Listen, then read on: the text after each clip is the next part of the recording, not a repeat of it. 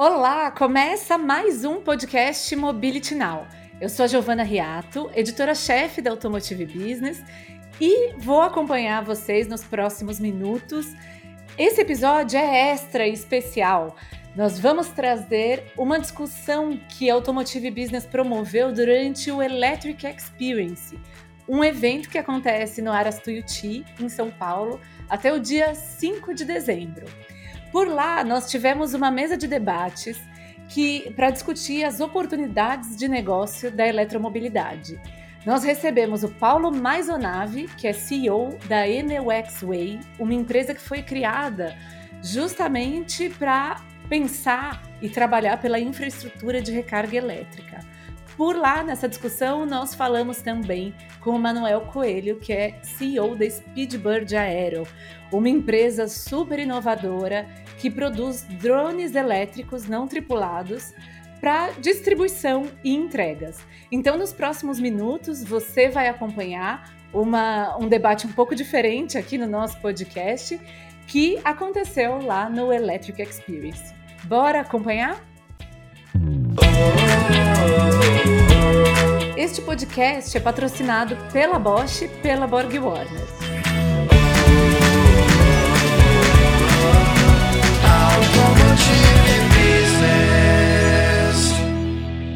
Boa tarde, pessoal. É, obrigada pela presença. Nós estamos entre vocês e o almoço, ou entre vocês e a pista de testes. Não é uma posição fácil, né, gente?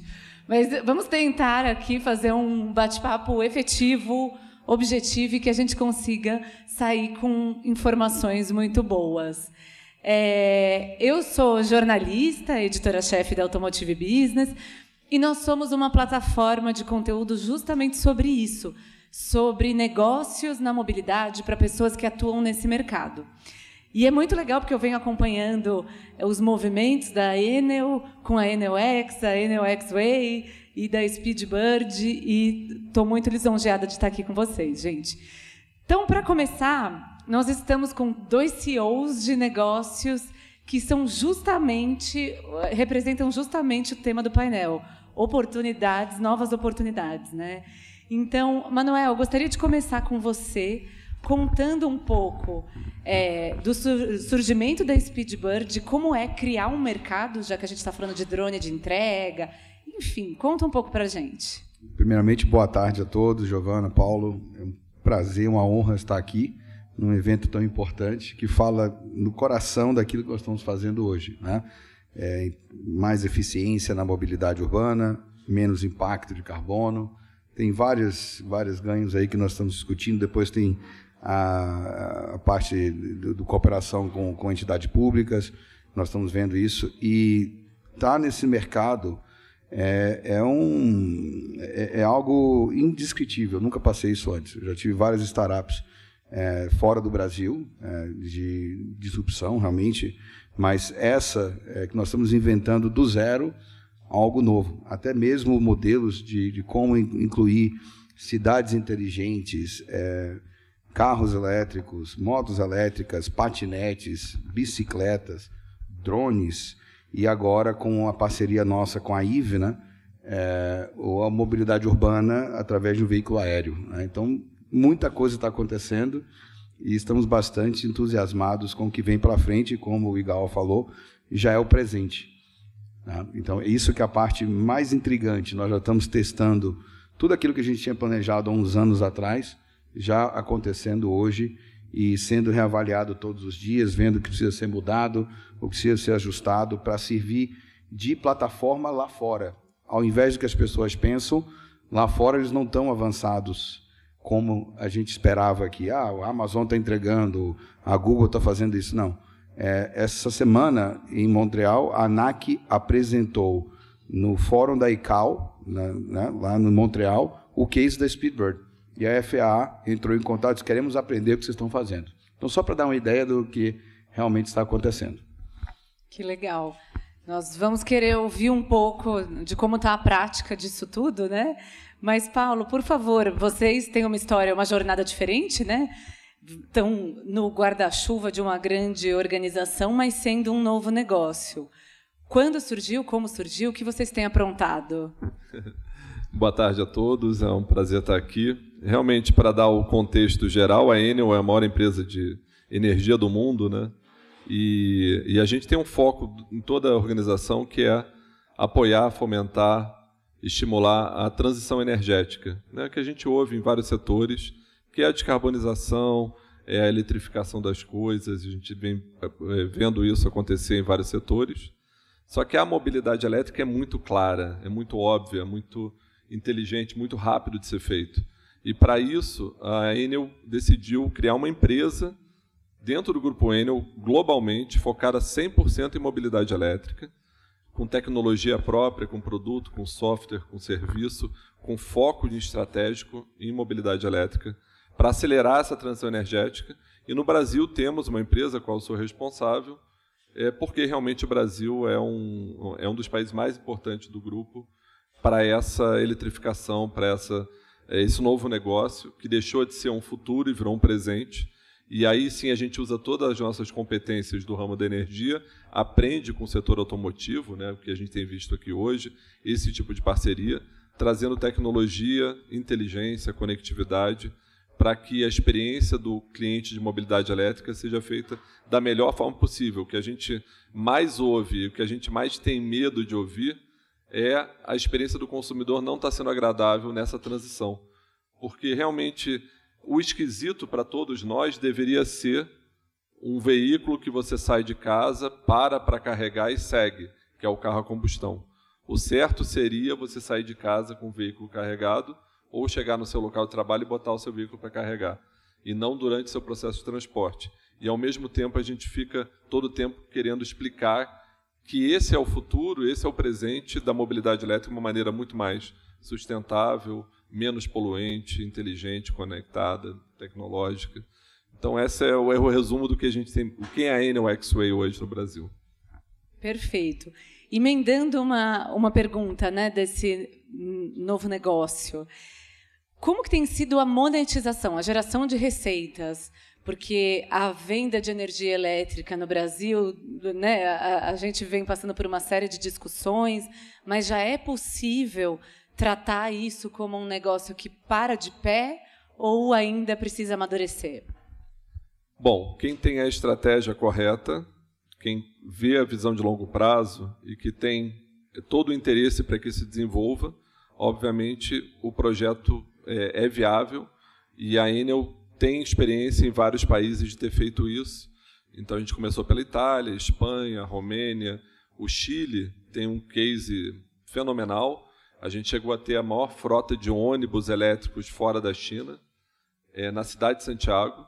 Então a gente adquiriu ônibus elétricos para colocar em operação porque a gente acreditava nesses ônibus é, como nova tecnologia. Hoje é uma realidade em Santiago, é, em Bogotá, na Colômbia, e agora em São Paulo está uh, se encaminhando para que isso aconteça também no Brasil. Mas, do, em relação à recarga pública, à medida que os carros vão aparecendo nas cidades, surge a oportunidade, obviamente, de prover um serviço. Então, a gente se associa muito à questão da venda da energia. A energia é uma commodity. O serviço, a experiência para o consumidor, o aplicativo, a capacidade que ele tem de programar, agendar e ficar feliz e satisfeito com o serviço entregue, ele sim é cobrado e é bem pago e é bem visto pelo cliente quando ele é bem servido. Enquanto a gente não tiver um serviço bem prestado, é impossível alguém querer cobrar e não vai ter ninguém que pague. Então, esse eu acho que é um pouco a dicotomia de pensar que ah, não dá para cobrar. Dá, se você prestar um bom serviço, você pode cobrar. Já tem vários, é, vários exemplos no país é, de carregadores sendo cobrados, e quando o serviço é bem prestado, você tem aí é, um retorno do cliente satisfatório e você pode, inclusive, ter boas margens para remunerar o investimento. Agora, é um investimento em infraestrutura e que não é qualquer empresa que vai botar um carregador no meio da rua e querer ter receitas a partir daquilo, porque tem, envolve plataforma, envolve manutenção, operação, grandes investimentos e principalmente investimentos de longo prazo. Em alguns países isso aconteceu muito com a ajuda do governo, né? No Brasil a gente não espera que isso aconteça da mesma forma que foi na Europa. A Europa tinha uma pressão muito grande governamental para a diminuição rapidamente da poluição dos carros a combustão. E o Brasil está se tornando até de forma interessante, partindo do setor privado com novos modelos de negócio. Isso pode ser alavancar muito mais ainda a capacidade que a gente tem de infraestrutura de recarga. Perfeito. De repente a gente descobre o nosso próprio caminho aí no meio para isso. É, Manuel, a gente pode definir a Speedbird, né, só para ficar mais tangível, como uma empresa de drones de entrega? Sim, 100%. Drone Maravilha. de entrega, é, nós chamamos, na verdade, o nome certo, logística aérea não tripulada. O nome bonito é esse, então. Maravilha. E como tem sido a experiência de vocês de validar esse negócio, né? Imagina, a gente vinha conversando um pouquinho antes de começar o bate-papo e você me disse que temos avanços importantes. Imagino que já esteja validado, talvez numa fase de ganhar corpo aí. Mas como é validar um negócio que depende de uma infraestrutura é, que vai além de mobilidade e tudo mais? Explica como funciona e o que vocês descobriram sobre esse mercado até agora. Não, perfeito. É, como a gente fala lá fora nos Estados Unidos, como se come um elefante, né? Uma mordida cada vez. Então, nós começamos primeiro com a aeronave. primeiro foco em 2018, quando viemos para o Brasil, é, foi porque aqui tem a ANAC, tem a terceira maior fabricante de aeronaves do mundo, que é a Embraer. Então, é um dos poucos países no mundo que fabricam aeronave, certificam a aeronave, e essa aeronave pode voar em qualquer lugar do mundo. E ninguém pensou nisso. Então, não existia uma companhia de drone, de delivery, que fosse certificada aqui no Brasil. Então, nós vimos essa oportunidade e começamos a trabalhar com as regras da ANAC que estão alinhadas com a FAA e com a EASA na Europa, e depois de três anos conseguimos certificar a aeronave, que foi até mais rápido que os Estados Unidos, que demorou quatro anos. É, nós conseguimos ter a certificação de aeronavegabilidade para drone de entrega em janeiro. Depois disso, eu usar essa certificação é, com o DECEA, que é o Departamento do Controle de Espaço Aéreo, e aí começaram a negociar os corredores aéreos dentro das grandes cidades, com helipontos, com cartas operacionais com aeródromos, helipontos, e, por terceiro, ter a, a iniciativa privada, empresas, como nós já temos grandes empresas participando é, dessa capitalização das cidades brasileiras, né, e em testar. Então, esses primeiros anos foi justamente isso, e a partir desse ano, agora, estamos ganhando escala, né, tanto com três modelos de aeronaves sendo certificadas também, com maior, maior peso, maior alcance. É, tem, o primeiro modelo começou com 3 kg e 3 km ida e volta, autônomo. Tá? É, claro, a ANAC não permite voos autônomos, o que eles chamam hoje de voos automáticos. Então, o primeiro passo é fazer a automatização, onde você tenha um operador, não piloto, acompanhando o voo. Ele pode ter dois, três comandos, ou paralisar a operação, voltar o drone, ou até mesmo terminar a operação ejetando paraquedas. Então, eles chamam isso de automatização, não de autonomia. Autonomia seria de fazer o voo completo, que é o foco nosso no futuro. Um operador depois passar a fazer 3, 4, 5 voos, porque cai um pouco o custo da mão de obra especializada, ainda precisamos de muita gente né, em apoio, suporte, mas isso vai viabilizar também que cargas mais baratas podem ser também transportadas. Tanto que nós voamos hoje. Alguém aqui já viu o case do iFood, de entregas com drones? Acho que um aqui, né? Somos nós. Então é a Speedbird que está por trás do iFood em Aracaju, em Campinas, agora em Salvador. É, nós estamos por trás da BRF fazendo entregas de sêmen de suínos em fazenda de Santa Catarina, saindo de área limpa para área limpa. Então, tudo isso por trás da Ambev, agora no Rio de Janeiro. Tem vários. Claro, começou em Florianópolis, nós estamos em Brasília também com a Claro. E, então, vocês vão começar a ver, a partir deste próximo ano, um escalamento muito grande das operações. Mas conta pra gente exatamente como funciona. Por exemplo, o case do iFood, ou até esse de é, sêmen de suínos, né? um mercado bem específico, assim. É, como funciona exatamente? O que, que precisa para o drone? Você, ele depende de um outro veículo? Ele tem um, um ponto fixo para decolagem e pouso? Como acontece? Giovanna, essa é pergunta, Giovanna, essa pergunta é incrível porque vai no coração mesmo do problema. Nós não vamos e não faremos entregas hoje diretamente para casa de pessoas. Esse foi o grande erro da gigante Amazon.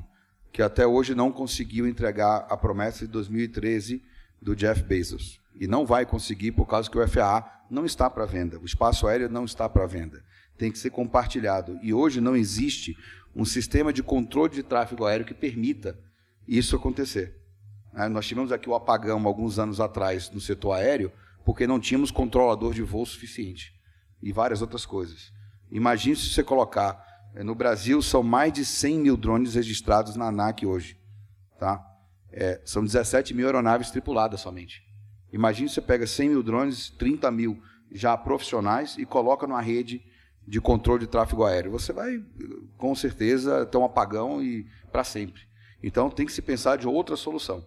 É o que nós estamos discutindo com a Embraer, é, com a CAE, com a Thales da, da França, com empresas de Israel, chama-se UTM, uma sigla em inglês que significa Unmanned Traffic Management, que é o sistema de, é, é de controle de tráfego aéreo não tripulado.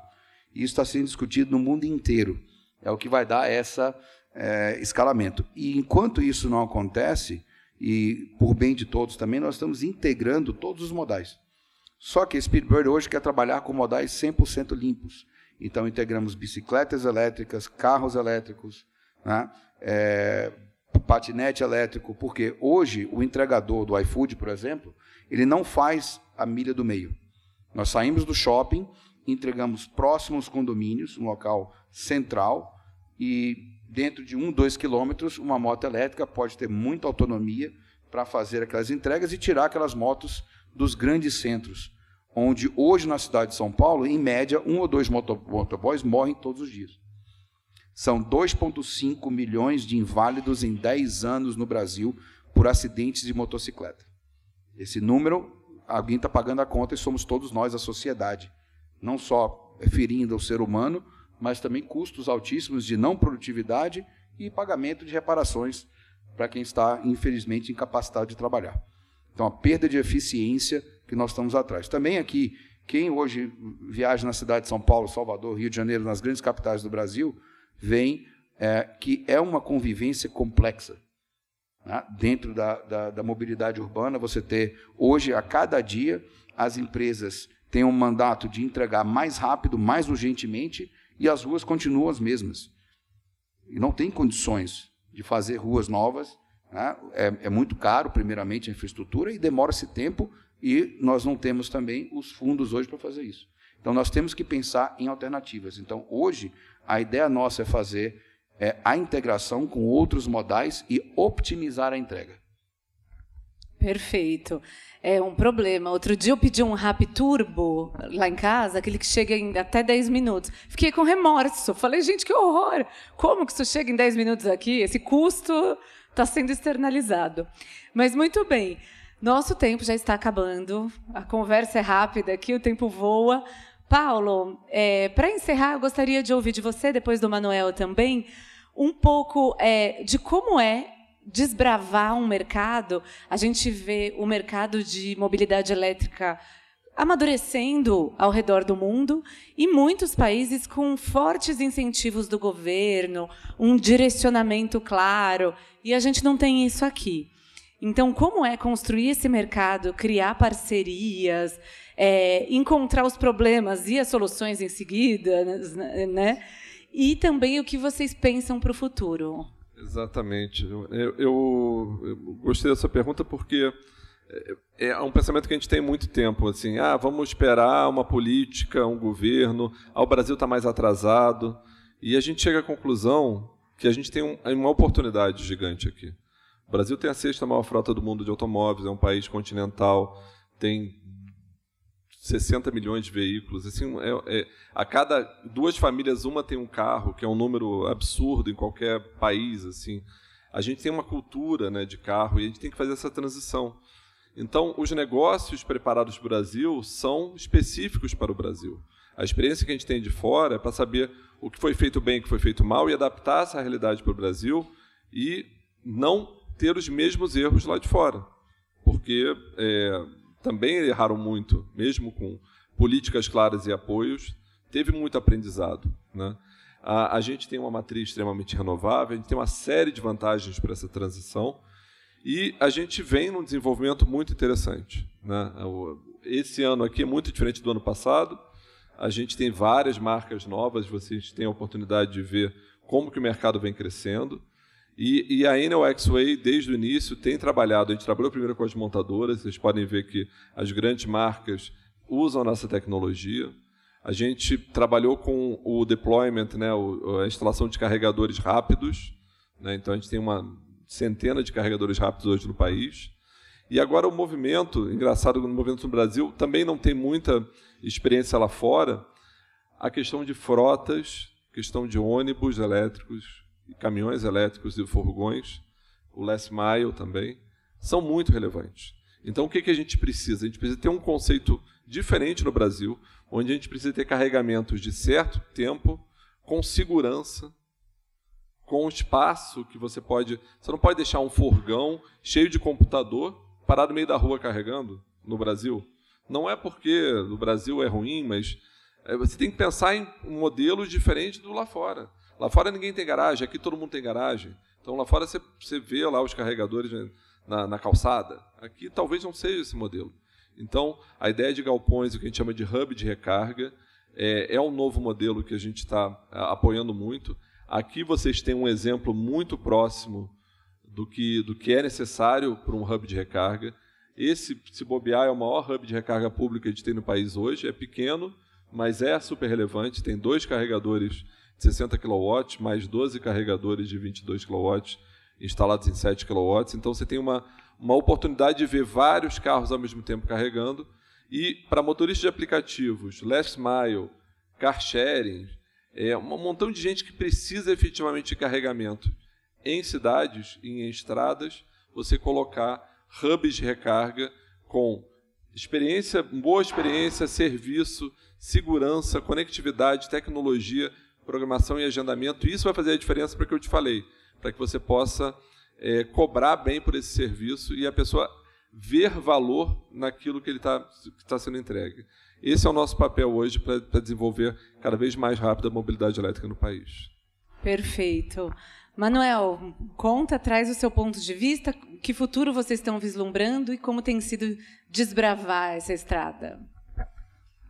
A gente quer um futuro né, que já está chegando muito tranquilo.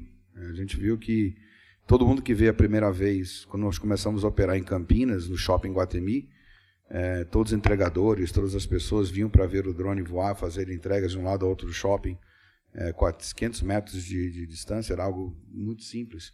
E depois de um mês, ninguém mais prestava atenção. É isso que nós queremos. Nós queremos algo normal, como aqui hoje nós temos o bip bip aqui, é, o futuro está no compartilhamento né, também. É, nós estamos fazendo a mesma coisa com os drones. Começamos com uma empresa cada drone, agora nós já estamos optimizando, porque as necessidades são diferentes. O Paulo acabou de falar aqui também, então temos que repensar o modelo realmente, porque cada um tem um carro como é o modelo americano, né? até isso lá eles estão realmente repensando, porque não tem condições de infraestrutura para lidar com isso. Então, nossa visão é, a cada dia, é, trabalhar em, cima de modelos mais sustentáveis, mais renováveis, que possa trazer mais eficiência e melhorias para a sociedade como um todo. Perfeito. Muito obrigada, Paulo. Muito obrigada, Manuel. Foi um prazer enorme conhecê-los pessoalmente e bater esse papo aqui. Agradeço muito ao Ogawa e aos queridos amigos do The Electric Experience. É, e chamo o Ogawa para seguir com a programação. É, é esse meu papel? Obrigada, gente. Então, nós acabamos de acompanhar aí a discussão sobre oportunidades de negócio da eletromobilidade que a Automotive Business promoveu durante o Electric Experience, um evento realizado pela TSO no Aras Tuiuti, em São Paulo. Espero que vocês tenham gostado desse episódio extra do podcast Mobility Now nos vemos em breve. Este podcast é uma produção de Automotive Business. Eu sou Giovana Riato, a edição é do Marcos Ambroselli, a direção de arte do Luiz Prado e a trilha sonora do Chibruski Guilherme Schildberg. Até o próximo!